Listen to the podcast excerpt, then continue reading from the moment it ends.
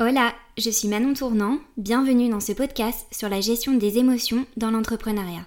Joie, tristesse, colère, peur, nous essaierons de comprendre comment faire de ces émotions une force. L'entrepreneuriat, c'est une aventure qui nous balance entre les sentiments de puissance et de vulnérabilité en un claquement de doigts. Et ici, nous parlerons sans tabou de cet ascenseur émotionnel. Si tu aimes cet épisode, alors tu peux lui laisser 5 étoiles ou le partager en m'identifiant, ça m'aidera beaucoup. Merci et bonne écoute dans cet épisode, je reçois la génialissime Amel Zaïd, créatrice du podcast Spiritualista. Nous parlerons de l'importance d'arrêter de résister pour laisser mourir, laisser partir des cycles terminés. Que ce soit des projets, des entreprises, un cycle émotionnel, peu importe. Nous aborderons aussi des sujets comme trouver ce qui vibre juste en nous, considérer le temps comme richesse ultime, mais aussi la créativité. Bonne écoute Let's go C'est parti Je suis super heureuse aujourd'hui de recevoir Ramel dans mon podcast pour plein de raisons. Coucou Je suis désolée. C'est le problème quand t'interviews une podcasteuse, c'est qu'elle a naturellement tendance à, te marcher dessus. Je suis désolée. Comment tu vas? Ça va super bien Manon. J'ai hâte de te poser plein de questions. J'ai hâte d'y répondre. Euh, alors pour, euh, pour les personnes qui nous écoutent, Amel et moi on s'est rencontrés euh, un petit peu par hasard lors d'un week-end qu'on a fait avec une petite tribu super sympa. Et en fait c'était un petit peu un week-end pour Vibréo. Ouais c'est ça. En plus j'adore cette formule Vibréo. Ça me parle. Je pense que c'était ça. Est-ce que tu pourrais te présenter pour les personnes qui ne te connaissent pas? Waouh J'ai l'impression d'être un un work in progress en permanence. On va dire que là, à l'instant T, au moment où je te parle, Manon, euh, Amel, c'est une ancienne. Euh, tu sais, je parle de moi la troisième personne, genre Amel Delon. Non, je suis une, une ancienne journaliste. J'ai travaillé 13 euh, ans pour la presse écrite, le web, la presse papier, la presse télé et la radio. beaucoup dans le divertissement aussi et dans le décryptage. Euh, et j'ai lancé il y a deux ans Spiritualista. C'est un podcast initiatique. Euh, ça fait à peu près 5-6 ans que je suis hyper intéressée par le développement personnel. Mhm. Et, euh, et je, suis, je suis une forceuse, moi. C'est-à-dire que quand je m'intéresse à un sujet, je vais le diguer, je vais le creuser, je vais tout analyser, vouloir tout voir, aller dans des conférences, lire, je, deviens boulimique. Mhm, ok, ça devient un peu obsessionnel Ça devient carrément obsessionnel, on peut le dire. Hein. Genre, je te dis ça avec un regard de folle. De... Regardez droit dans les yeux. et, et en fait, comment dire C'est un peu comme si mon âme avait faim avait soif de toutes ces connaissances qui vibraient très juste en fait pour mon cœur. Mhm. Je trouvais des clés de compréhension, j'apprenais jour après jour à m'écouter, à ressentir, à, être connectée à mes émotions, à, lire en moi beaucoup beaucoup d'informations et du coup aussi euh, dans le monde qui m'entoure. Et ça m'a énormément apporté. Et donc l'idée du podcast est née parce que euh, je me rendais compte que, contraire concrètement, si tu veux, dans la matérialité, dans le monde de forme, tu vois, dans la troisième dimension qu'on touche, qu'on sent, qu'on mange, euh, ben, je vivais une, évolution. C'est-à-dire, je commençais à expérimenter des choses où, où la vie devenait beaucoup plus douce, où je mhm. commençais à, maîtriser euh, mes pensées, euh, à toucher du doigt mes rêves, tu vois, et j'étais surtout beaucoup plus apaisée. Et je me suis dit, waouh, si euh, toutes ces lectures et ces connaissances ont cet impact sur moi, euh, moi j'avais de la chance, j'avais beaucoup de temps en fait. J'avais beaucoup de mhm. temps libre. Ok, en, plus de ton taf, parce qu'à l'époque du coup t'étais... Bah, euh, Quand j'étais à la radio, disons que je bossais 2-3 heures par jour. Ouais. Donc j'avais beaucoup de temps pour moi pour flâner, pour rêver, pour lire, tu vois. Mhm. Et c'est précieux ce temps-là. Et je sais que la plupart des gens n'ont pas accès à ce temps-là, tu vois, qui est pour moi vraiment la richesse ultime, c'est le luxe absolu. Parce que dès que t'as une famille, c'est pas possible. Quand t'as un job tradit, tu vois, de 8h à 18h avec euh, les bouchons, la voiture, le stress et tout ça, t'as pas le temps en fait. Mm, mm. Quand tu veux décrocher, tu vas vers du divertissement, vers, tu vois, Une des trucs plus, encore. plus ouais. légères. Ouais. Ou euh, du sport, ou tu vois, mais tu vas pas prendre un bouquin, euh, tu vois, de Deepak Chopra et stabiloter, et une fois que c'est stabiloté, réécrire les meilleures phases dans ton ordi. Non. Mm. J'ai aussi ce truc euh, très étudiante, tu vois. Genre, je suis Ouais, très scolaire, ouais, ouais, j'ai toujours mon agenda papier, euh, le stabilo, tu vois. Je vois que toi aussi. J'ai ce truc, le complexe de l'étudiante, je pense que je serai toute ma vie une étudiante en fait. Mais c'est de la curiosité. Ouais, c'est de la curiosité, absolument. ouais, c'est ça, c'est de la curiosité. Et donc l'idée du podcast, il y a deux ans, sortie de confinement, où forcément, bah, confinement, euh, j'étais encore dans mes livres, euh, dans, à lire de nouvelles choses, à découvrir des, des, des- des gens comme euh, euh, Omran Mikhail Ivanov, euh, qui me bouleverse. Genre, c'est vraiment quelqu'un euh, qui, qui me fait vibrer l'âme et le cœur, mais comme jamais. A été un déclic? Euh, lui, disons qu'il m'a apporté, il a apporté une certaine structure spirituelle à mon propos. Il m'a permis d'accéder à, à un discernement. Et tu sais, cette capacité à ressentir euh, ce qui est juste ou pas pour toi, Ouais. c'est Ouais, extraordinaire. c'est une clé après où tu te dis wow. Ouais. Le discernement en spiritualité, pour moi, c'est c'est la clé en fait. Et, euh, et donc voilà, le podcast, c'était vraiment une volonté de, de, de partager euh, voilà, tout ce que j'avais pu découvrir. Fournir comme une clé USB chargée à bloc, tu vois, Mhm. de, de- deux fois par mois euh, aux gens Ouais. et interviewer aussi les gens qui m'inspiraient. Parce que tu vois, sur YouTube, je suivais plein, plein, plein de gens que j'écoutais euh, quotidiennement, qui faisaient partie de ma vie, tu vois. Oui, c'est quand t'as l'impression de les connaître. Peut-être que. Non, mais Avec nos podcasts, c'est pareil, mais t'as l'impression de rentrer dans la bulle de la Mais personne. oui, Et elle rentre dans la tienne. mais c'est, tu sais, quand on parle du concept de famille d'âme, tu sais, tu dis, Oh, il comprend ce que dis, il met les mots justes, il comprend ce que c'est euh, euh, le parcours initiatique, à quel point la spiritualité, c'était pas tout le temps guidé par, euh, euh, par des plumes et des papillons, tu vois, à Mhm. quel point ça peut être dur. Et j'aime bien la formule de soldier, tu vois, genre de soldat, de, de l'âme en fait, parce que c'est pas... euh, beaucoup de gens ont beaucoup de préjugés, préjugés sur la spiritualité, en mode euh, c'est vraiment un truc de hippie, Oui, genre t'es là avec-. Ouais, t'es voilà, perché, enfin, voilà.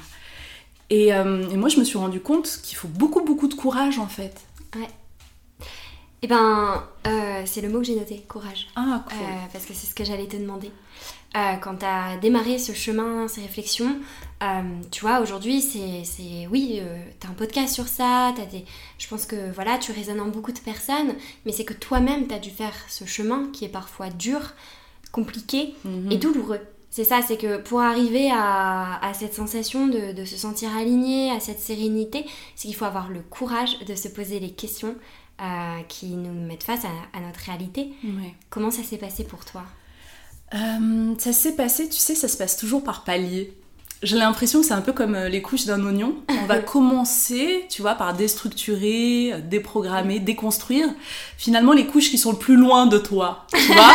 C'est un peu le côté protecteur. Ouais, c'est ça. Voilà, on va aller chercher loin, on va commencer à bosser sur ça, tu vois. Genre moi, je sais que c'était le sentiment de culpabilité, mais j'ai été accompagnée. Euh, justement, les premières personnes que j'ai interviewées dans mon, po- dans mon podcast sont euh, les thérapeutes qui m'ont accompagnée moi, tu vois, qui m'ont permis d'avoir ce regard sur moi que je ne pouvais pas avoir moi-même sur moi-même, Mhm, tu vois. Complètement. Et, euh, et donc, on commençait, dans mon cas, à bosser sur le, le sentiment, sur l'énergie de culpabilité D'accord. et à comprendre qu'est-ce qui se joue avec ce sentiment-là. Parce que comment tu le ressentais? Comment est-ce que tu, le, tu pourrais nous le décrire, euh, la culpabilité? Alors, tu sais, ce qui est intéressant, c'est c'est que moi, j'avais pas conscience de ça. Si tu veux, de par ma programmation, mon éducation, l'aspect religieux, euh, le fait d'être une femme et du coup euh, d'être plutôt euh, surveillée, tu vois, genre sur tes actions, sur on, a peur que tu, tu, nuises à une certaine réputation, des choses comme ça. Donc, si tu veux, ce regard-là, tu grandis. À partir du moment où tu as des, les tétons qui pointent, j'ai envie de te dire, ouais, ouais, tu sais que tu es observé, surveillé et qu'on te pose sur les épaules une charge de culpabilité. D'accord, donc la culpabilité d'être euh, d'être toi en fait. D'être né dans un corps de femme et en même temps d'être, euh, euh, tu vois, dans une famille musulmane mais t'es né en France. Et moi, mes parents ont toujours voulu, si tu veux, mettre en plus, c'est là où tu vois qu'il y a énormément de dissonance cognitive, qu'à un moment donné, dans ton cerveau, tu vrilles parce que on, te met, on te met dans un truc dogmatique. Et en même temps, ma mère en particulier, dès qu'on est arrivé en France, j'ai un peu vécu euh, au Maroc entre mes 7 et 9 ans, quand j'arrive à 9 ans en France, on me met que dans des écoles catho. Mmh. On m'envoie en colonie de vacances avec des bonnes sœurs. Tu veux, c'est pour ça que ma notion de spiritualité, elle est née aussi, parce que j'étais un peu... T'as été bercée Ouais, nourrie de plein, plein d'inspirations différentes. Et donc, toi, t'es là, t'es dans, dans, des euh, collèges, lycées où t'es tout le temps euh, la seule, la seule rebeu, tu vois, de la classe. Et, ensuite, quand j'étais dans le monde du travail, j'étais aussi euh, la seule minorité visible de, de toutes les corporations. Tu vois ce que je veux dire? Il y a ce truc un peu. plus dans le monde du journalisme, télé. Ah oui, j'étais la touche d'exotisme en fait. Et donc, euh, c'est marrant parce que j'ai énormément d'anecdotes sur ça. C'est assez fou parce qu'on se rend pas compte à quel point.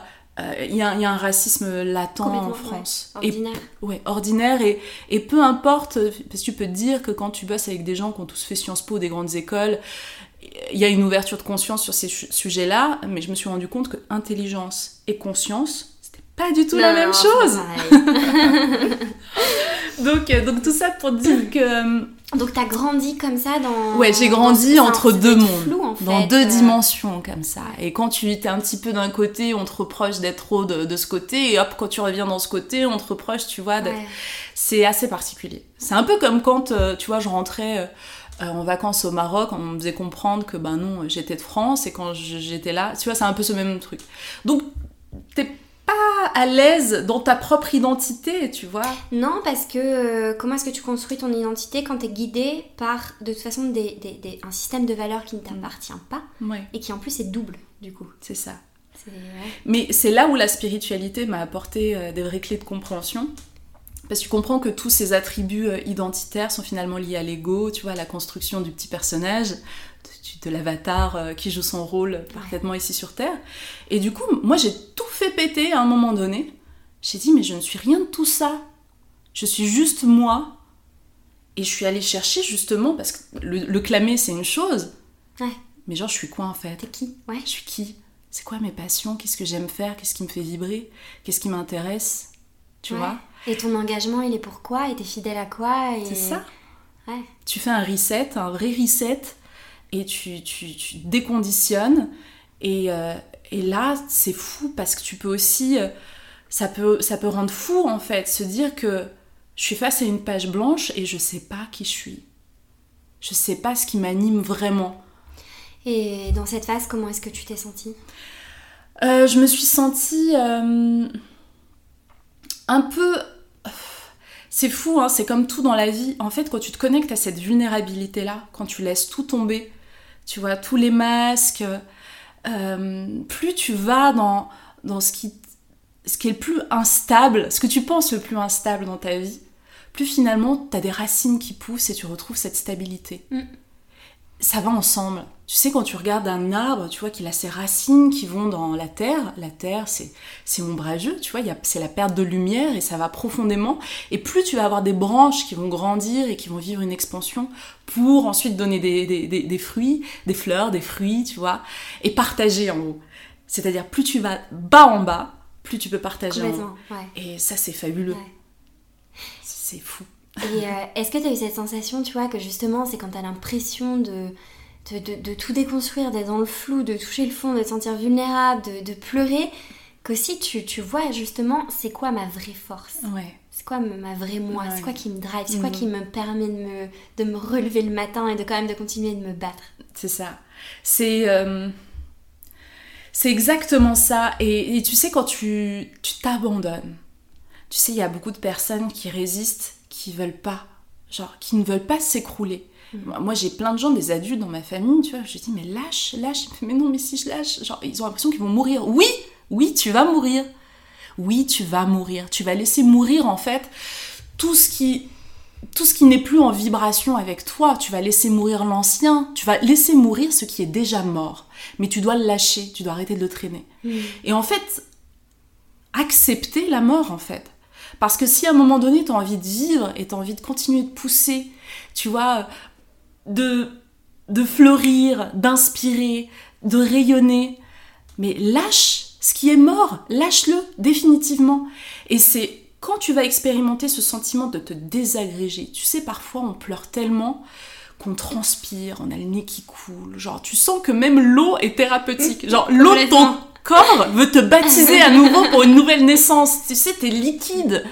Et bah tu te laisses, tu te perds, tu te laisses couler en fait, jusqu'au bout, et à un moment donné, tu vois, tu ressens un souffle de vie, Mm. un feu qui reprend, boum, et ça redevient un brasier. Mais il faut accepter ce cycle. Et hum, toi, t'as eu cette impression de, de mourir? Mais plein de fois, mais plein de fois, mais... Et, et j'arrive à reconnaître maintenant les gens euh, qui sont morts plein de fois, en fait. Parce qu'ils sont en vie. Et toi, t'as t'as lâché quoi? T'as dit au revoir à quoi? J'ai dit au revoir. euh, Récemment, par exemple, j'ai abandonné l'idée que le bonheur de, de- des gens que j'aime le plus, là, dans, dans- dans cette vie, euh, dépendait de moi. Mm. Tu vois, j'ai... tu- euh, je vais donner un exemple très personnel. Si tu veux, mes parents, ils sont ensemble depuis 40 ans, mais depuis 40 ans, c'est la guerre, c'est le contre-exemple de l'amour. Ils sont euh, associés de vie, Ouais. mais en guerre permanente. Et, et à un moment donné, et depuis que je suis enfant, en fait, j'assiste, si tu veux, à leur relation euh, trouble, euh, qui m'a aussi troublée, la vision, ma vision de l'amour. Je, je commence à la, à la retrouver, tu vois.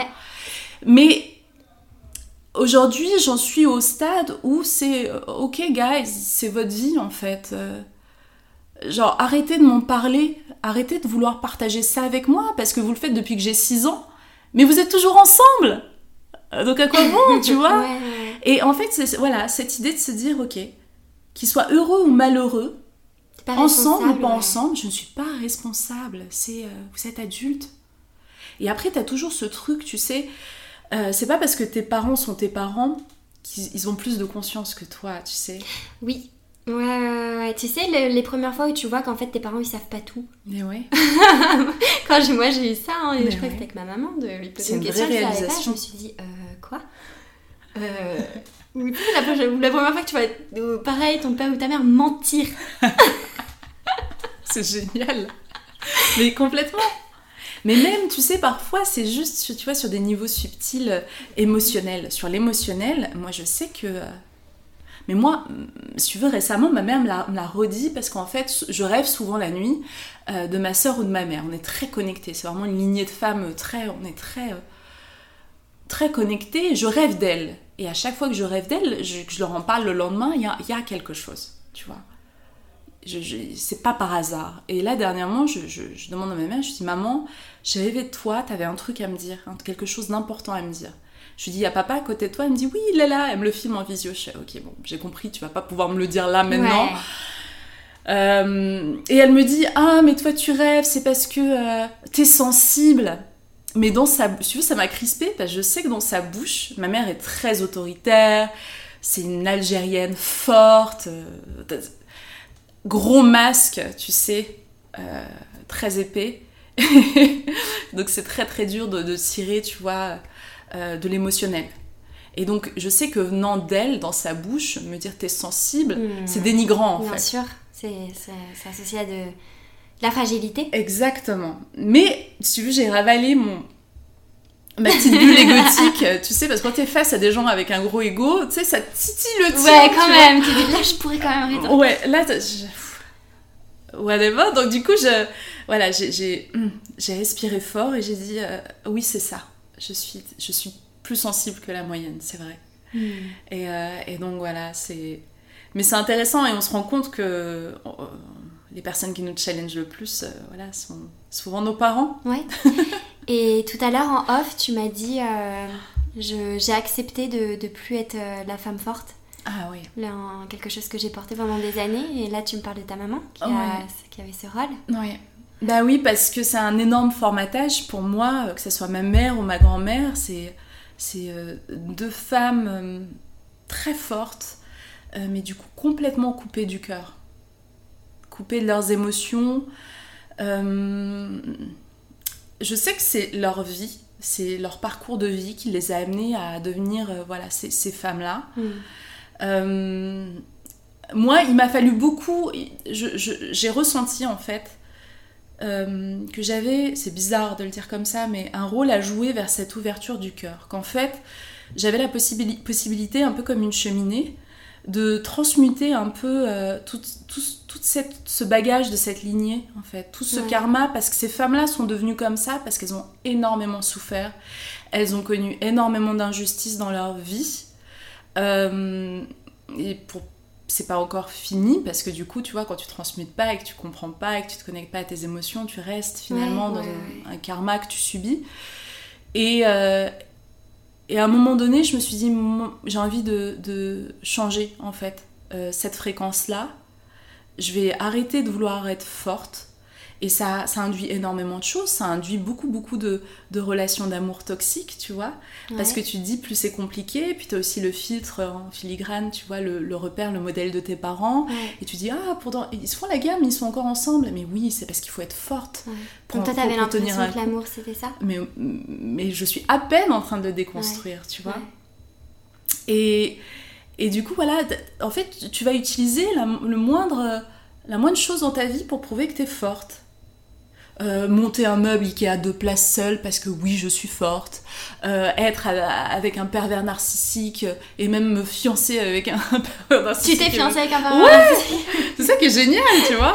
T'es allée presque jusqu'au bout? Euh, oui mais à un moment donné il était beaucoup trop méchant en fait. Mais genre je pleurais tout le temps je pleurais tous les jours. Dans ses mots? Mais oui, mais tout le temps dans ses actions, dans ses regards, à un moment donné, en fait, j'avais commencé mon développement personnel avant de le rencontrer. Et tu sais, j'ai l'impression que l'univers m'a testé en mode, bon, on va passer un accélérateur. Ouais, ouais, On va voir si, là, t'as compris la leçon avec une vraie personne et avec l'émotion d'amour, on va voir comment tu vas gérer ça. Comme si t'étais passé de l'étudiante à, tiens, cas pratique. Exactement, mais c'est génial parce qu'on passe en fait des, des, concours, des examens constamment, mm. la vie l'univers nous, nous, nous, teste, tu vois. Et, justement, donc, pendant que tu étais avec cette personne qui était euh, toxique, donc dans ses mots, dans ses regards, peut-être dans, dans, dans, un rôle aussi autoritaire et manipulateur, je suppose. Bien sûr. Euh, est-ce que ça a été en même temps que tu dis que tu as euh, enlevé cette cape de, de, culpabilité? Oui, parce que à un moment donné, si tu veux, nos deux, familles s'étaient rencontrées et tout, tu vois. Et, et trois semaines après, bah, c'était plus possible en fait. Un matin, je me suis réveillée et c'est ça qui est incroyable. Il y avait à, à Porte de Versailles, il y avait le salon du bien-être. et j'ai l'impression qu'il s'est passé une scène magique là-bas. Ok. Littéralement, hein. on est dans Alice au pays des merveilles là, clairement. Euh, il y en a beaucoup qui vont écouter euh, ce que je vais raconter, ils vont dire complètement perché la Moi c'est pas, je pense que. mais je pense que c'est déjà le cas, mais. Ouais. bon bah c'est bon, j'y vais à fond. Mais même moi, je me dire ouais non, non mais c'est les deux sont j'y à fond. Et donc on est au salon de, tu vois, du bien-être et c'était incroyable là-bas parce que moi c'était génial. J'avais l'impression de voir en vrai des, des, trucs que je voyais soit sur internet, soit dans les livres, tu vois, que des lutins, euh, des en fait des lutins, des farfadets de la forêt, mais dans des, dans des personnes. Il y avait un gars qui vendait des rondins de bois où tu te mets à l'intérieur pour méditer. Tu vois, d'énormes, tu vois, genre des structures en bois où tu te mets dedans et ça fait caisse d'isolation où tu médites. Que des, des folies. Il y avait des stands de massage, il y avait des trucs que tu vois pas quand, quand tu prends le métro et quand t'es dans ta vie en fait. C'est ça. et là, t'avais une espèce de bulle magique. Et j'étais à l'intérieur avec euh, une, une de mes meilleures amies. Et à un moment donné, il y a un espèce de c'est la fleur de vie, tu vois. C'est le symbole, de, notre symbole cellulaire. Euh, on retrouve cette forme-là euh, dans la géométrie sacrée. Et, en fait, c'était un cercle en bois. Et visiblement, quand tu te posais dessus, ça crée un vortex énergétique qui réalignait, tu vois, tes énergies comme ça. Et donc, il y a un monsieur qui nous tire par la main, il y avait deux cerceaux euh, au sol. Il nous, tu vois, mais genre limite, il nous force, il dit venez tester, fermez les yeux, laissez les bras ballants et tout. Et je le fais. Et de mon point de vue, ce cerceau a ouvert un portail énergétique. Genre, ça, je sais pas, je crois que ma conscience a changé de dimension à ce moment-là. C'est bizarre de le dire comme ça. Je retourne dans mon appart, donc je retrouve euh, mon ex et je, je, je lui dis, ben, c'est fini en fait. Ah ouais, le déclic Ouais. vraiment instantané. Écoute, c'est fini, en fait, c'est fini, euh, ça peut pas durer comme ça, finalement, on n'est pas compatible, et, et voilà. Ouais. Et il a compris, en fait. Il l'a compris, il- et ensuite, bah, on s'est organisé, tu vois, après, t'es vraiment sur un truc de matérialité pure, et, logistique. et ouais, logistique, il s'est passé quelque chose de fou, j'ai eu une énorme crise de larmes à ce moment-là, parce que je comprenais qu'à mon âge, me séparer d'un homme, bah, je sais que je rencontre pas. Ça aussi, ça peut être une idée limitante, mais il me faut du temps en fait pour euh, rencontrer quelqu'un. T'avais quel âge quand tu t'es séparée de lui? J'avais 35 ans et je comprenais que avec ma décision, j'abandonnais non seulement euh, le concept du mariage, de la vie de couple, mais aussi potentiellement le fait de devenir mère. Hmm. Et quelque part, j'ai, tu vois, j'ai laissé mourir euh, cette idée à ce moment-là. Et, euh, et l'idée de décrocher, tu vois, de lâcher sur cette pression-là, ça m'a aussi ouf, Ouais. connecté à autre chose. Et tu t'es choisi toi? Bah évidemment, ouais. Ouais. Ça, ça a été, euh, ça, a, ça a été assez impressionnant. Et tu sais quoi? Quand j'étais avec lui, j'avais commencé à acheter mon, un- pour mon premier livre autour de, tu sais, âme de sorcière, des Ouais, choses comme ça.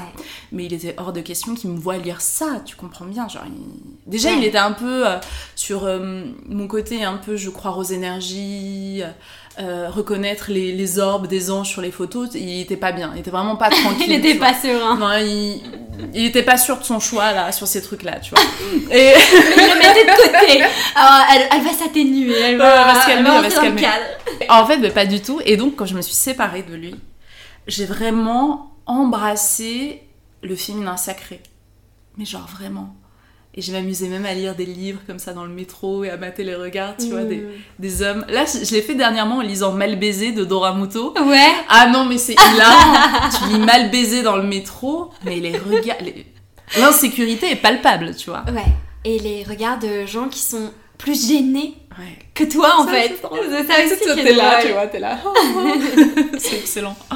C'est intéressant parce que ouais, tu t'es choisi toi à ce moment-là et, Oui. euh, et moi il y a une phrase peut-être que ça va te parler qu'une amie m'avait dit aussi quand euh, j'aimais bien au lycée euh, un petit mec toxique parce que je pense qu'on y passe toutes Classique. et tous.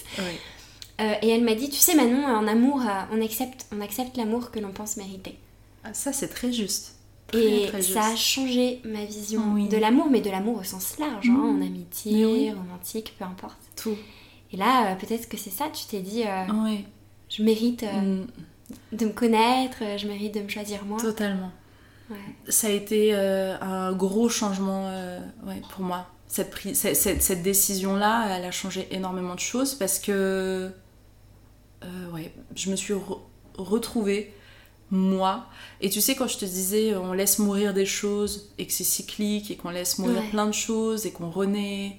Et c'est là où finalement tu te connectes à l'immortalité et le fait de, de comprendre que la vie, la mort, c'est ici et maintenant, tu vois, et, que tout est cyclique. Euh, ben ça te, réaligne sur la, la, la réalité.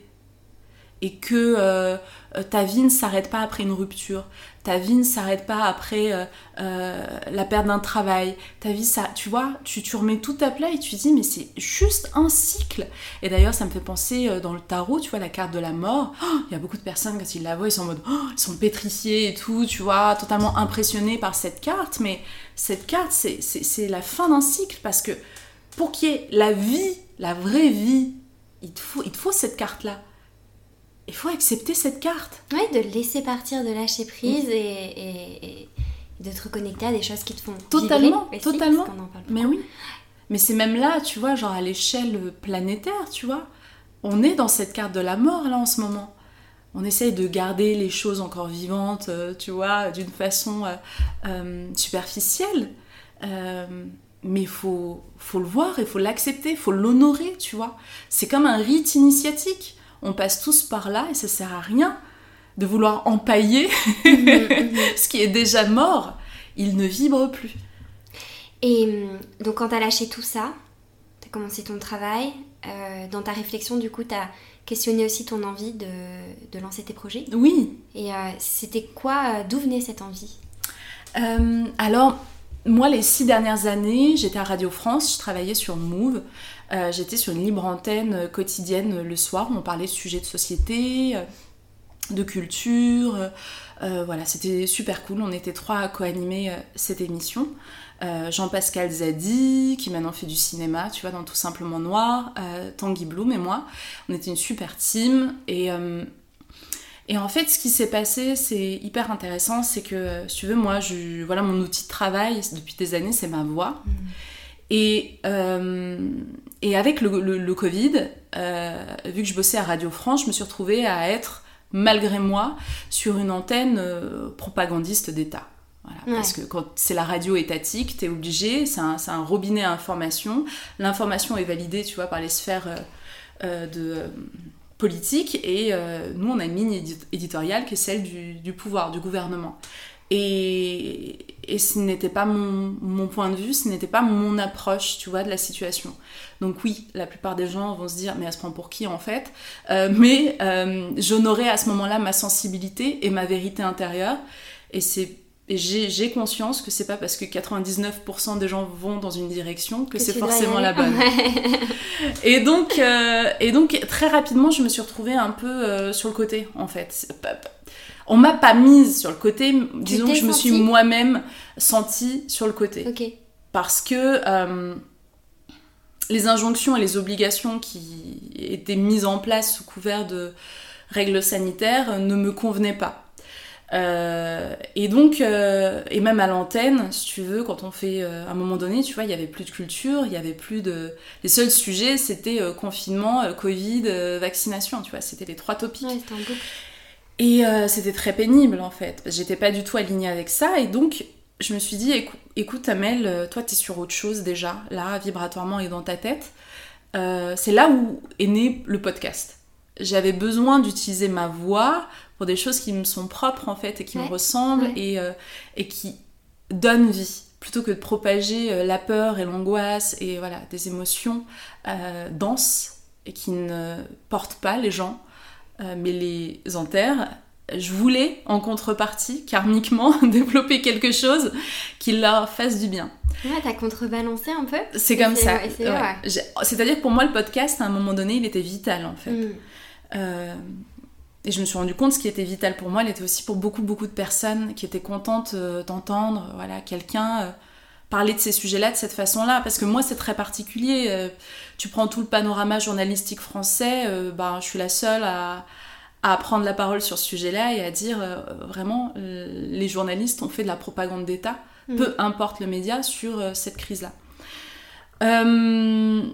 Et donc en fait, ce qui s'est passé, c'est que euh, moi je suis pas du genre à, à, mettre des masques, et encore moins maintenant. Si je démarrais ma carrière à 20 ans et que j'avais ce job à la, à, la, radio à 20 ans, clairement, je pense que j'aurais ménagé la chèvre et le chou.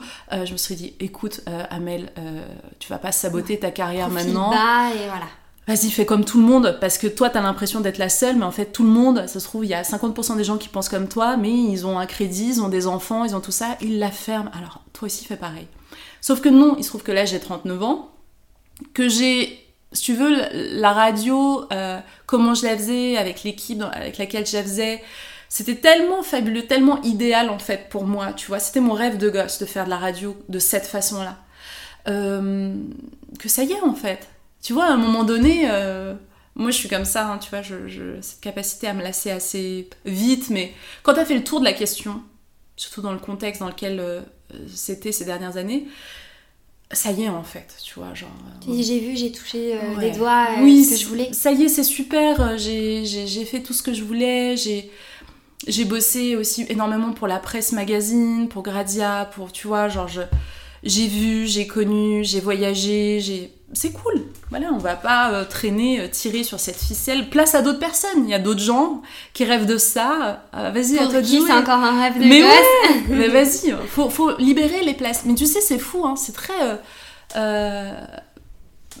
très patriarcal blanc de garder ses postes jusqu'à 65 piges, tu vois. Bah, conserver son, son, privilège, conserver sa paye, conserver ses 12 000 euros par mois jusqu'à mmh. la retraite, tu mmh. vois. Et faut, faut respecter le cycle de la vie. C'est cool. il n'y bah, a pas de laisser partir, quoi. Euh, bah ouais. Les gens sont accrochés à leur siège, mais moi, ça me, ça me file des crises d'angoisse, en fait. Et donc, tu as commencé le podcast J'ai commencé le podcast, ouais.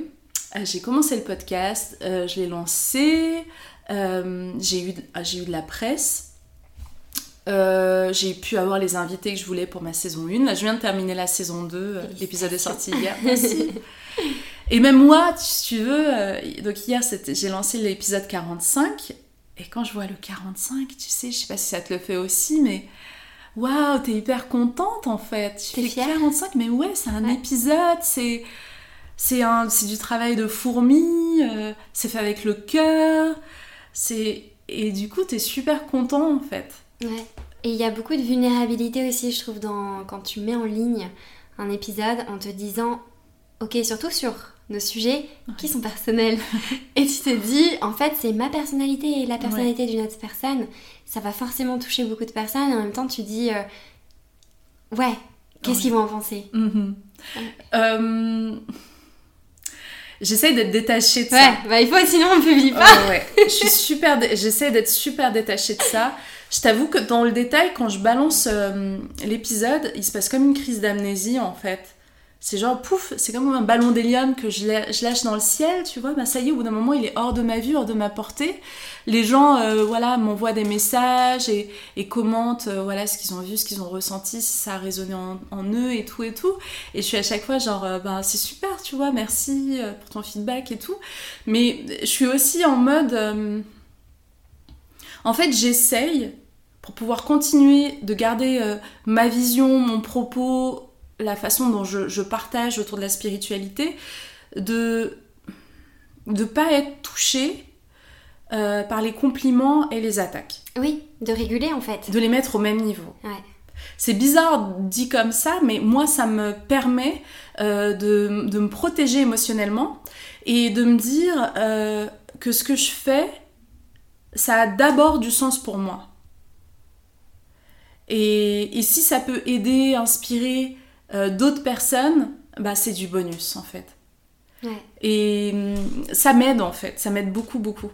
Oui, surtout que tu n'as aucune, euh, aucune euh, responsabilité sur comment est-ce que ça va être accueilli en fait. Ouais. Donc c'est ça le truc, c'est que de toute façon, tu, tu lances le truc, tu, tu, peux rien, tu peux rien contrôler, donc autant s'en mhm. détacher, comme tu dis, te sentir profondément aligné avec ce que tu as publié.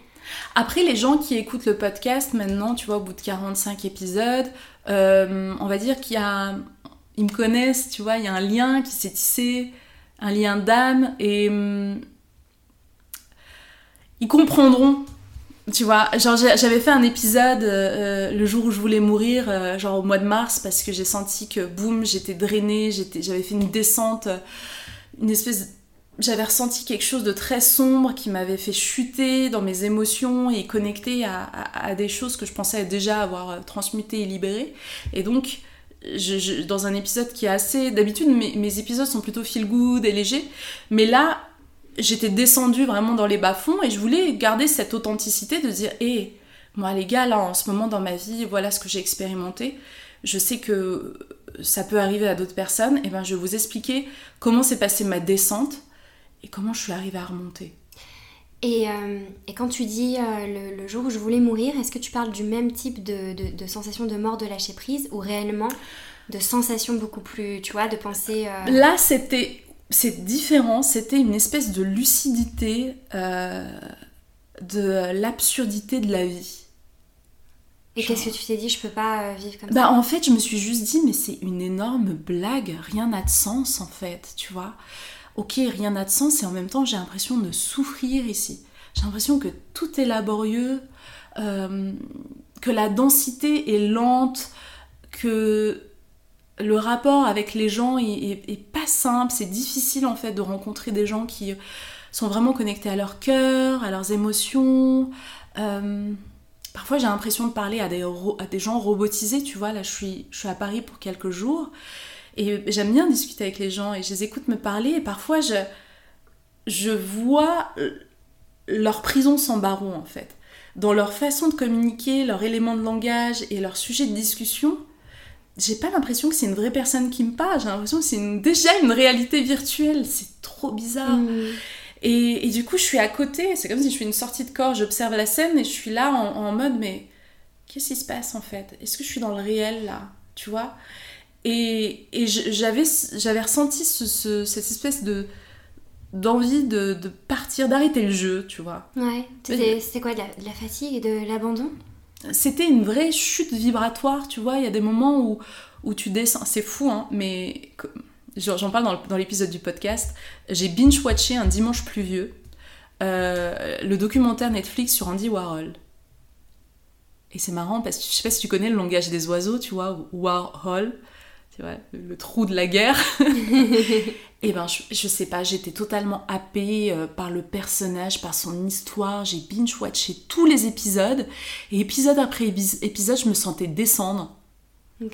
Tu vois, c'est comme si, au travers de. Je m'étais connectée à l'émotion d'Andy Warhol au travers du, du, du documentaire. documentaire.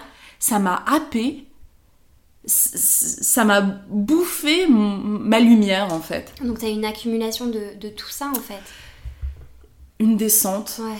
dans un puits et, et le lendemain j'étais encore euh, au cinquième sous-sol et j'ai des, des trucs, tu vois, j'ai même des formations sur justement monter, j'avais parce que je commentais tout ça en story sur Instagram. les et j'avais dit à ma communauté, je leur ai dit, bah je crois que je vais réécouter ma propre formation du coup. bah, des fois, ça fait du bien les rappel. parce que j'ai aussi beaucoup, tu vois, genre de, de recul sur tout ça, tu vois. Mais c'est intéressant de voir que même quand on a le recul, même quand tu coaches, même quand tu accompagnes, et eh ben bien sûr que tu as ces bas, bien sûr que tu les vis, bien on sûr que tu as des descentes émotionnelles. On est sensible, on est connecté à plein de choses, on, on ressent tout, tu vois, et c'est justement preuve, pour moi, c'est la validation qu'en face de toi, tu as un coach, un humain qui ressent. Et donc, il va pouvoir t'aider à ressentir. Si toi, t'es coupé de ton, cœur, de ton cœur, la personne qui est en face de toi, qui va bosser avec toi sur, sur cette séance, va pouvoir être le canal, tu sais, le transmetteur qui va te permettre de lire ton émotion. Tu vois, c'est comme un miroir. Genre, tu vois là, ça là, c'est ta culpabilité. Ça là, c'est ta tristesse d'enfant. Et tu vas pouvoir la voir et la reconnaître et dire oh C'est comme tout dans la vie, quand tu prends conscience des choses, tu les vois en fait. Et, et c'est ça qui est beau. Moi, si j'ai un, un, coach, euh, tu vois, genre un, un, un, robot, tu vois, je me dis non, tout va être mécanique, ou peut-être qu'il a lu plein de livres et du coup il va me faire du, du, du ressucé, il va me réciter Oui, des, des, des trucs, process, des, ouais, des, des, machin, process, des méthodes. des il y a des gens qui ont plein de méthodes. Ouais, des méthodes, voilà, c'est ça. Ouais. Tu fais ça, tu fais ça, tu fais ça. Mais non, en fait, on est sur, euh, tu vois, c'est de l'humain, c'est des émotions, c'est le cœur, c'est on essaie de se connecter à l'âme, de comprendre qu'est-ce qui joue. C'est à la fois simple et complexe, tu Mmh. vois. Mmh.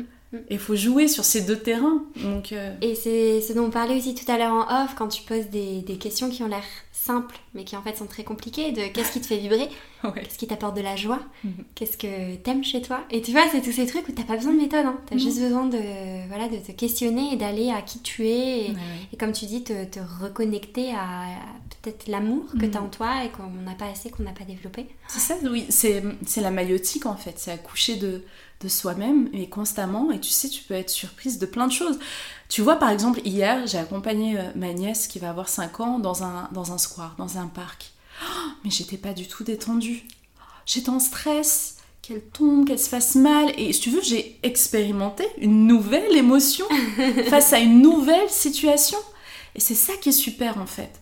C'est c'est en fait d'explorer constamment des nouvelles situations. Et de, se, de les accueillir aussi. Ouais. De pas dire euh, je, je stresse, je bloque, j'ai peur, je bloque. On est Ouais. tout le temps en train d'essayer de si je suis fort, je bloque, tu vois. Et non, en fait, j'ai essayé, voilà. Et du coup, tu vois comment tu manages le moment cette émotion. Je regardais les autres mamans, elles étaient dans leur téléphone, tu vois. Et moi, j'étais comme ça, toute crispée, tu vois, à la regarder. À un moment donné, même pour me sécuriser, genre, moi-même, je suis allée à côté, j'étais comme ça, genre les bras croisés, mais je la surveillais, tu vois, genre. Mais c'est fou. Et je pensais pas que j'étais comme ça, parce que... Et c'est là où je me rends compte qu'en fait, je suis une fausse cool. tu vois, je suis une fausse forte, j'ai été une fausse cool, et, et, et là tu fais tomber les masques et tu, tu, tu vois, tu commences à voir clair sur qui tu es vraiment. Ouais. Et aujourd'hui alors, t'es qui? Je suis un être sensible, vulnérable, et euh, je l'assume, tu vois, maintenant, je le dis. Je dis voilà, en face de toi, tu peux, je peux donner l'impression, tu vois, d'être euh, en maîtrise, d'être dans mon autorité comme ça et tout, mais euh, ne, ne, te trompe pas. Hmm. Genre, je, je suis pleine d'eau et pleine de larmes. et euh, est-ce que l'entrepreneuriat, du coup, le fait de lancer tes projets, ça a été un outil pour pour e-, être libre aussi dans qui tu es Ouais, c'est super intéressant. En fait, il y a plusieurs aspect, c'est d'abord euh, se faire assez confiance. Mm. Déjà pour prendre la parole sur euh, des sujets euh, qui sont pas mal tabous, mine de rien. Ouais, tu vois ouais, et dur. Ouais. Ouais, c'est l'énergétique, l'émotionnel, tu vois ce que je veux dire, le développement personnel. Et il y a beaucoup de gens qui adorent détester les personnes qui parlent de ces sujets. Ah oui, oui, oui, monde de haters.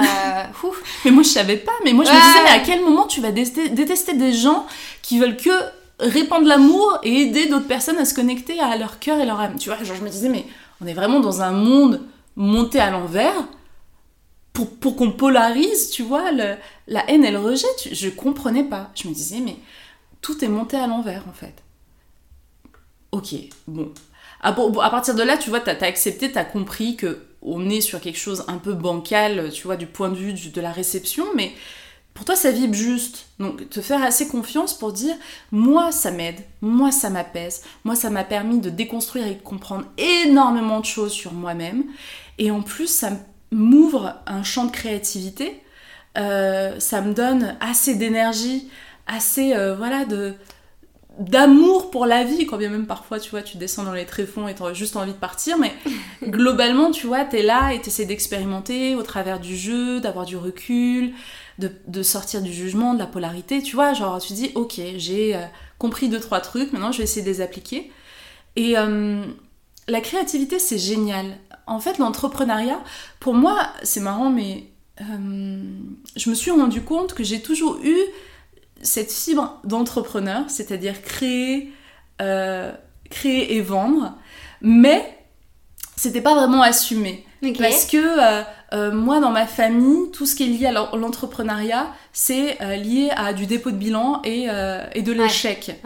Tu vois. Donc, donc, du coup, je me suis rendu compte que, par exemple, j'ai une amie qui a une boutique de, biscuiterie et il y a, il y a 7 ans, j'avais créé les bombes biscuits avec elle. C'était des petits biscuits avec... moi, j'adore les punchlines. Mon truc, c'est les punchlines, j'adore. Et on mettait des, des, des petites punchlines, tu vois, sur les biscuits. Je me rappelle, on avait sorti une collection pour la Saint-Valentin et on s'était inspiré de la chanson d'Aurel San, Sus ma pour la Saint-Valentin. On l'avait mis sur des biscuits. Et on en avait vendu des tonnes, tu vois. Et on les faisait nous-mêmes, tu vois. C'était des, purs beurres vraiment fait maison, dans un beau packaging et tout. Bref, moi j'adore faire ça. Tester Ouais, tester. Et tu sais, te dire que mon idée folle, genre il y a des gens qui ah l'achètent. Euh, moi, à chaque fois, ça me fait marrer, tu vois.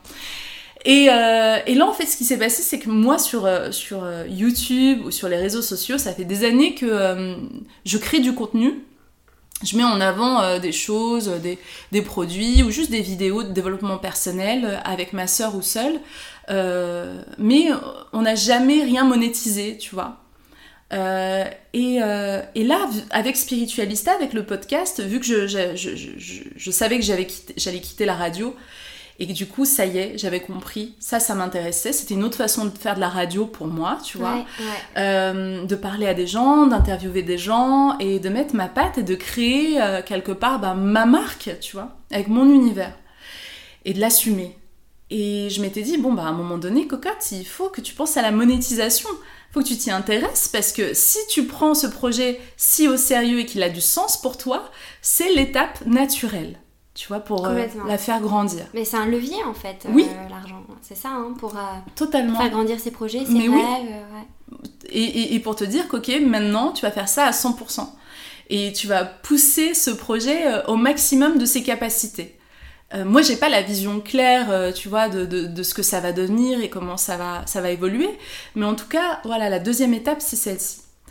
Euh, et, donc voilà, forcément, tu regardes un petit peu. Moi, je sais que j'avais pris une, formation euh, euh, d'e-commerce pour y voir un petit peu plus clair, voir comment on, peut récupérer juste des adresses mail, comment créer ton premier produit, tu vois, et des, choses comme ça. Et donc voilà, j'ai potassé, j'ai étudié en début d'année, j'ai beaucoup voyagé, donc j'étais au Pérou, au Mexique, et en même temps, je suivais cette formation-là.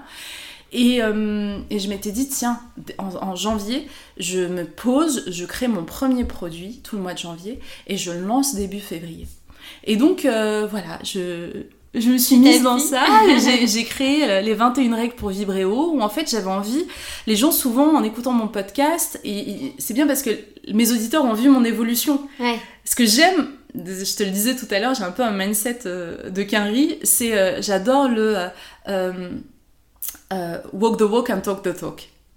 C'est-à-dire que moi, euh, je, dis, euh, je dis aux personnes qui m'écoutent, et tu as tous les potentiels, tu es totalement libre, il n'y a que tes pensées qui te limitent. Mais à un moment donné, moi aussi, je dois l'incarner. ouais, il faut leur montrer. Mais ouais, il faut leur montrer que moi-même, je le dis et je le fais. Et, et donc, souvent, les gens m'envoyaient des messages et ils me disaient Ah, Mel, est-ce que tu as des livres à me recommander? C'est quoi le plus grand enseignement que tu as tiré Comment tu choisis tes thérapeutes? Des choses comme ça. Je me suis dit Ok, je vais créer donc un module. Et tu sais, au niveau du pricing, tu sais pas, moi j'avais ce mm. complexe aussi du. Euh, euh, je vais lancer une offre payante pour la première fois. C'était un grand saut et un grand frisson aussi pour moi parce que je me dis comment les gens vont prendre. En fait, ça fait des années que je leur file du gratuit. Qu'est-ce qui va justifier que là je crée quelque chose qui va être payant? Et donc sur le pricing, sur les prix, tu vois, tu sais pas, t'es là en mode. Comment tu te positionnes Et donc du coup, j'ai fait euh, donc 21 règles, ça représente 7 heures d'accompagnement audio. J'ai voulu garder l'accompagnement audio parce que euh, j'avais ah, demandé. Ouais, ça fait partie de mon univers. Et j'aurais fait demander aussi, ils m'ont dit que l'audio ils adoraient, que ça les accompagnait en voiture, tu vois, chez eux et tout. Et euh, donc 7 heures avec les règles, avec des fiches et tout ça, je me suis dit 39 euros, c'est bas mais j'ai envie euh, de leur filer ça parce que c'est vraiment le starter pack. Euh, moi j'ai une vraie volonté en fait, euh, je veux que les gens soient autonomes. Tu sais, parfois en séance de coaching, quand je fais mes séances vibréo, à la fin de la séance, j'ai souvent les personnes me disent on prend rendez-vous quand? Et moi je suis à chaque fois genre ben laisse le temps en fait. Limite j'ai envie de dire tu n'en as pas besoin. Là, en une heure, je t'ai filé les grandes clés pour toi qui vont te permettre de passer un palier. Prends le temps, lis, engramme, tu vois, cool, on n'est pas dans la consommation là. C'est le but de coaching, c'est euh, de, donner les outils à la personne pour qu'elle devienne indépendante. Et la fin d'un accompagnement, c'est une célébration. Mais oui, oui, oui, complètement. Surtout qu'en plus, moi, j'envoie toujours, euh, je t'ai dit, je suis, je suis très scolaire, j'envoie toujours un grand mail euh, avec euh, toutes les grandes infos qu'on a échangées, toutes les références. J'ai toujours une nuit passée parce qu'après je me dis ah tiens ça, cet épisode de podcast va l'intéresser, ce livre est cool pour elle, non. et j'essaie de faire un, truc très personnalisé. Et donc euh, donc cet accompagnement sonore, les 39 euros et, et je le lance. Et je me rappelle, je fais un live Instagram le soir même pour aller dans le détail des 21 règles. Euh, au moins juste leur les donner, leur expliquer qu'est-ce qui justifie qu'elles soient présentes, qu'est-ce qu'elles m'ont apporté moi dans ma vie, et qu'est-ce que potentiellement elles peuvent aussi leur apporter. Et donc, euh, c'était rigolo, j'avais trop l'impression d'être à la bourse à Wall Street, j'avais mon ordi ouvert et je voyais, tu vois, sur le système IO, les Et tu sais, c'était drôle parce que je commentais, je disais, oh waouh, on a dépassé les 10 ventes. Tu l'as, tu l'as Et j'étais super contente, tu vois. Mais c'était, c'était marrant parce que... En même temps, je leur disais, je disais, hey, c'est la première fois pour moi, moi je suis hyper contente. Ouais, tu l'as célébré avec, euh, avec ta communauté Ouais, c'est ça. Et en fait, ils étaient tout aussi contents, en fait, de, de quelque part me rétribuer, tu vois, pour toute l'offre gratuite. Ils se dire, non, mais là, on est obligé de te soutenir sur, euh, sur ça. Et, en plus, on a envie, parce que ce qui est intéressant, c'est que je leur disais que ces 21 règles, euh, je les ai jamais concrètement verbalisées et, et définies dans les épisodes du podcast. Le podcast, c'est vraiment du storytelling, c'est je partage euh, des enseignements, mais au travers de mon expérientiel. Et là, c'était beaucoup plus, euh, tu vois, euh, formaté, clair, sourcé. boîte à outils peut-être. Ouais, boîte à outils, tu vois. Et, et donc, ouais, ça, c'était hyper intéressant. C'était intéressant de développer ça. Et, et je t'en parlais aussi tout à l'heure, il y a eu un petit effet backlash. Je pense que ça, c'est énergétiquement. Je commence à comprendre comment fonctionne le monde des énergies. Et quand tu reçois une telle décharge énergétique d'abondance, et que pour moi c'était une grande étape tu vois, de lancer ce produit.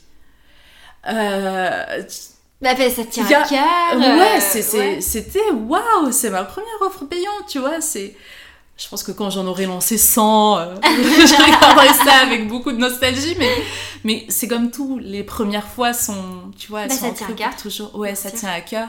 Et le backlash, c'est que euh, sur Instagram, j'ai découvert que j'avais euh, que j'avais des haters aussi, tu vois. Ah ouais. tu sais, mais moi, je suis vraiment j'ai conscience que le monde est pas un monde facile, mais souvent, genre, j'ai des, euh, des wake-up calls comme ça, genre des, des flashs de lucidité du monde, mais qui me dépassent parce que j'ai du mal à comprendre que les gens soient méchants gratuitement comme ça. Et des adultes, on parle d'adultes en plus, tu vois. on parle en plus de personnes qui sont dans le, dans le développement personnel ou l'accompagnement, tu vois? Oui, mais euh, je pense que comme on en parlait en off, euh, le, développement personnel, l'accompagnement, tout ça, est, est, quand même mal vu en fait. Il y a soit les gens qui, qui voient l'intérêt et qui, voilà, qui ont cette sensibilité par rapport à ça, ou soit des personnes qui sont en mode mais ce que vous faites en fait, c'est que pour du business. Euh, ah, mais moi on m'a dit c'est de la dérive sectaire, enfin on est allé sur des trucs, j'étais là mais waouh euh, tu sais, puis je, n'aime dropper des Tony Robbins, des Deepak Chopra, des.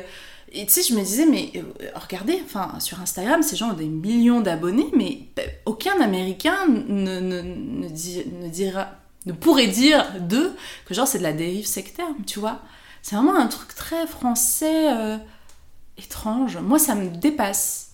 Concrètement, ça me dépasse. À quel moment le fait de, de donner du pouvoir, de la souveraineté aux gens, c'est une dérive sectaire. Hmm. C'est une inversion des, valeurs, mais totale, tu vois. Et comment t'as réagi alors? Ah non, mais moi j'étais euh, j'étais bouleversée. En fait, ça m'a remis en face, face à, ma blessure de rejet à, un niveau, mais euh, j'ai pas compris, tu vois, parce qu'il y avait vraiment un truc de masse et des gens que j'ai jamais vus. Tu vois, je me disais, ok, c'est la spirituelle sphère d'Instagram, mais moi, ces gens-là, je les ai jamais vus commenter ou liker un de mes posts, tu vois. Et ils sont pourtant là, ils sont bien présents sur la plateforme, et ils viennent que pour, euh, voilà, que pour euh, cracher leur haine à un moment donné.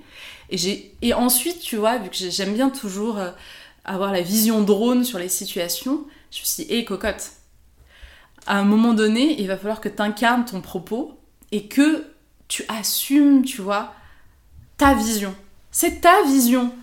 C'est un peu comme si tu, fais une proposition et les gens qui sont euh, intéressés répondront présent. Ouais, c'est ça. Et les autres. Tu fais le tri en, étant toi-même en fait. Hein. Ouais, mais, mais, ouais, mais donc c'est marrant parce que c'est toujours pareil, tu ah. vois, avec, euh, avec la vie, c'est que on va te mettre la tête sous l'eau, mais on va t'apprendre à la ressortir en même temps. Donc, euh, et à nager. et, à, nager le crawl comme personne. Donc, euh, ouais, c'est un apprentissage. C'est un vrai apprentissage, tu vois. J'aime bien ce mot, apprentissage. Et on est obligé de passer par, euh, par ces passages, tu vois. Il faut mm. être passage pour prendre ce passage. Donc là, ça t'épanouit, l'entrepreneuriat? Oui, ça. Hum, là, on arrive à l'étape où euh, ça va faire un an que j'ai quitté la radio, donc il y a un bilan qui va se faire, tu vois, à un moment donné. On va poser les, trucs, on va regarder les chiffres. Je t'avoue, moi, je suis pas très. Euh, je, regarde, suis pas les chiffres. C'est-à-dire que mon lifestyle a énormément changé depuis que je vis plus à Paris, donc je paye mon loyer et je fais mes courses une fois par semaine. Basta. Donc ça, c'est super cool quand tu démarres dans l'entrepreneuriat. Donc du coup, tu vois, il y a moins de il y a plus de, voilà, ce désir de, tu vois. Pendant plus de 10 ans, je gagnais hyper bien ma vie et je ça y est, les sables de luxe, j'ai acheté tout ce que je voulais pendant une partie de ma vie et là, je suis plus dans un truc où je veux développer une autre chose, tu vois, ma capacité à créer, à fédérer, euh, à, à, à, partager, quoi. Et euh, bah aussi à vendre, tu vois, ça rentre aussi dans ça, parce que quand tu as en fait, quand les gens te font assez confiance, tu vois, pour dire ok, j'aimerais bien faire un coaching avec toi, euh, que tu m'accompagnes sur ces questions-là, oh, mais moi, ça me. Moi, ça peut me monter les larmes, tu vois, genre j'adore, je suis là, mais, mais avec grand plaisir. Mais on le fait, let's go. Et, j'adore parce que il y a aussi ce, truc où, où as le besoin, moi j'ai le besoin que la personne soit entièrement satisfaite de la séance. C'est-à-dire qu'avant de raccrocher avec elle, je lui dis c'est bon, tu as tout ce que tu, voulais, comment tu te sens? Est-ce qu'il te reste encore une question dans le tiroir là? De toute façon, je, je leur dis tout le temps, je t'envoie le récap par mail et si en le relisant il y a quelque chose qui revient, tu m'envoies. C'est genre, c'est pas locked, tu vois. C'est... oui, c'est pas, c'est Oui, c'est pas genre, ah bah t'as qu'à reprendre une séance, tu vois. Mais non, en fait, on, on, a tissé un lien, tu m'as fait assez confiance pour me partager euh, ta vie, tu vois, pour me partager ta sensibilité et on est ensemble, en fait. Donc, euh, donc ouais, moi, ça, j'adore, en fait. Hmm. Je te propose de jouer euh, au jeu des questions. Allez, vas-y. Ouais. Go. Quelle est ta plus grande peur? Hmm. C'est hyper intéressant. Je, pense, euh, en toute honnêteté, que c'est euh, la vulnérabilité en amour. Ok, en amour romantique? Oui. Euh, je pense que c'est ça. Je l'ai compris là, il n'y a pas longtemps. J'ai l'impression d'avoir très souvent porté des masques, si tu veux, dans mes, dans mes relations euh, euh, de couple, mes relations amoureuses, ou d'être, tu sais, dans des fausses projections. Et, et j'ai hâte de découvrir les contours de ma prochaine relation amoureuse, mm-hmm. parce que je pense que je serai... ce sera un peu comme la première fois en vrai. Tu vois ouais. Avec toi, reconnecter qui tu es. C'est ça. À ta façon, comme on en parlait tout à l'heure. Oui, c'est ça. Et je, réponds à cette question sur la peur avec cette réponse parce que ah ça me tu sais ça me bouleverse en fait. Ça me met dans un euh, je sais pas j'ai l'impression de, vraiment sortir de ma zone de confort. Ouais, avec l'amour romantique avec l'amour romantique et euh, cet état de, pure vérité d'authenticité absolue. Donc c'est quelque chose que tu as envie de, de vivre et de ressentir oui. Ouais, et qui est compliqué. Bah oui. Ouais qui est pas qui est pas super simple euh, pour le moment. après, c'est peut-être aussi une idée limitante, mais il y a aussi, tu sais, ce truc où quand tu le décides vraiment, quand tu vois, tu es vraiment prête à l'accueillir, boum. Donc euh, voilà. Ouais, ouais. Mais en même temps, quand tu fais tout ce, ce chemin et que tu es plus disposée à accueillir des personnes toxiques, à accueillir des personnes pas alignées, à accueillir des... Ben, tu dis, wow, ok, ça va être compliqué. Oui, bah oui, parce que forcément, euh, on touche plus euh, le, même pourcentage de la population, tu vois. On est euh, là, on a écrémé, quoi. on va voir si à Barcelone. Ben oui, s'il y a des chicos locaux. Tout ce que je te souhaite. Non, tires une autre? Allez, go.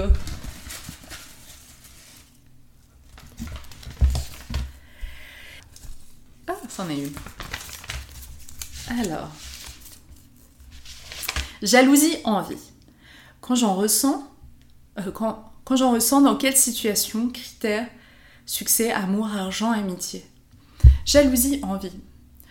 Euh, déjà, la jalousie, c'est pour moi, c'est un indicateur positif euh, de, quelque chose que tu aimerais, vers lequel tu aimerais tendre, qu'une autre personne a réalisé dans la matière, et tu dis Oh, elle l'a fait Pourquoi pas moi? Du coup, pour moi, c'est toujours un indicateur du Eh Ça vient de titiller. Oui, ça me titille, mais est-ce que ça titille déjà Tu vois, tu dis Est-ce que ça titille vraiment quelque chose que j'ai dans le cœur ou quelque chose de l'ordre de l'ego et de du mental Tu vois? Donc, déjà, tu prends ce petit temps d'analyse. Et si c'est vraiment dans le cœur, tu vois, que tu dis Oh, waouh pourquoi t'aimerais faire ça? De quelle façon toi tu pourrais le faire en fait? Hmm. Tu vois? Qu'est-ce qui. Voilà, comment tu mets ta touche sur ce, cette création-là sur... C'est plus inspirant en fait. Ouais, ouais. Bon, après, j'ai conscience que d'autres sont dans la jalousie, euh, mais euh, moins euh, proactive, tu vois Celle qui te. Qui, te consomme Ouais, qui te consume même, qui te consume. Tu sais, c'est un feu, mais Là, pour le coup, ce feu-là, tu peux l'utiliser plus comme une torche qui illumine, tu vois, ta partie d'ombre. Et il y en a d'autres, ça peut être le truc qui te brûle. Mais ok on va dire que la plus, si ça me, le critère, le domaine Euh, hmm, Peut-être euh, l'amour, tu vois, si je vois par exemple sur Instagram un couple, genre tu te dis waouh, ils sont super en phase, ça, ça sera plus de l'envie que de la jalousie. Oui, parce que se tu dire, veux tendre à ça. Ouais, Mm. genre, oh, ils se sont trouvés, oh, je vois dans leur regard qu'il y a une vraie complicité, ou oh, ils sont beaux ensemble, tu vois. Genre, oui, tu te dis, euh, ah, c'est cool, ça fait du bien de voir ça, tu vois. Mm. Ok. Plus ça. Merci, super sincère. J'espère. Euh, bah écoute, on en, on en vient à la fin. Je, je te remercie. C'est très vite passé. De... Ouais, je pense que ça va être encore un épisode qui, qui, me, qui me questionne et qui va peut-être questionner parce que je pense qu'il est... Voilà, je pense que tu as bien euh, parlé de ton univers, de ta façon de, de voir les choses, de les ressentir et que euh, cet épisode a avait vraiment une approche de l'entrepreneuriat du coup plus spirituel, bah oui. forcément. Oui, c'est ça. Donc euh, merci, c'était super intéressant. Mais merci à toi pour l'invitation. J'étais ravie de- d'enregistrer cet épisode avec toi, vraiment. À bientôt. À très bientôt.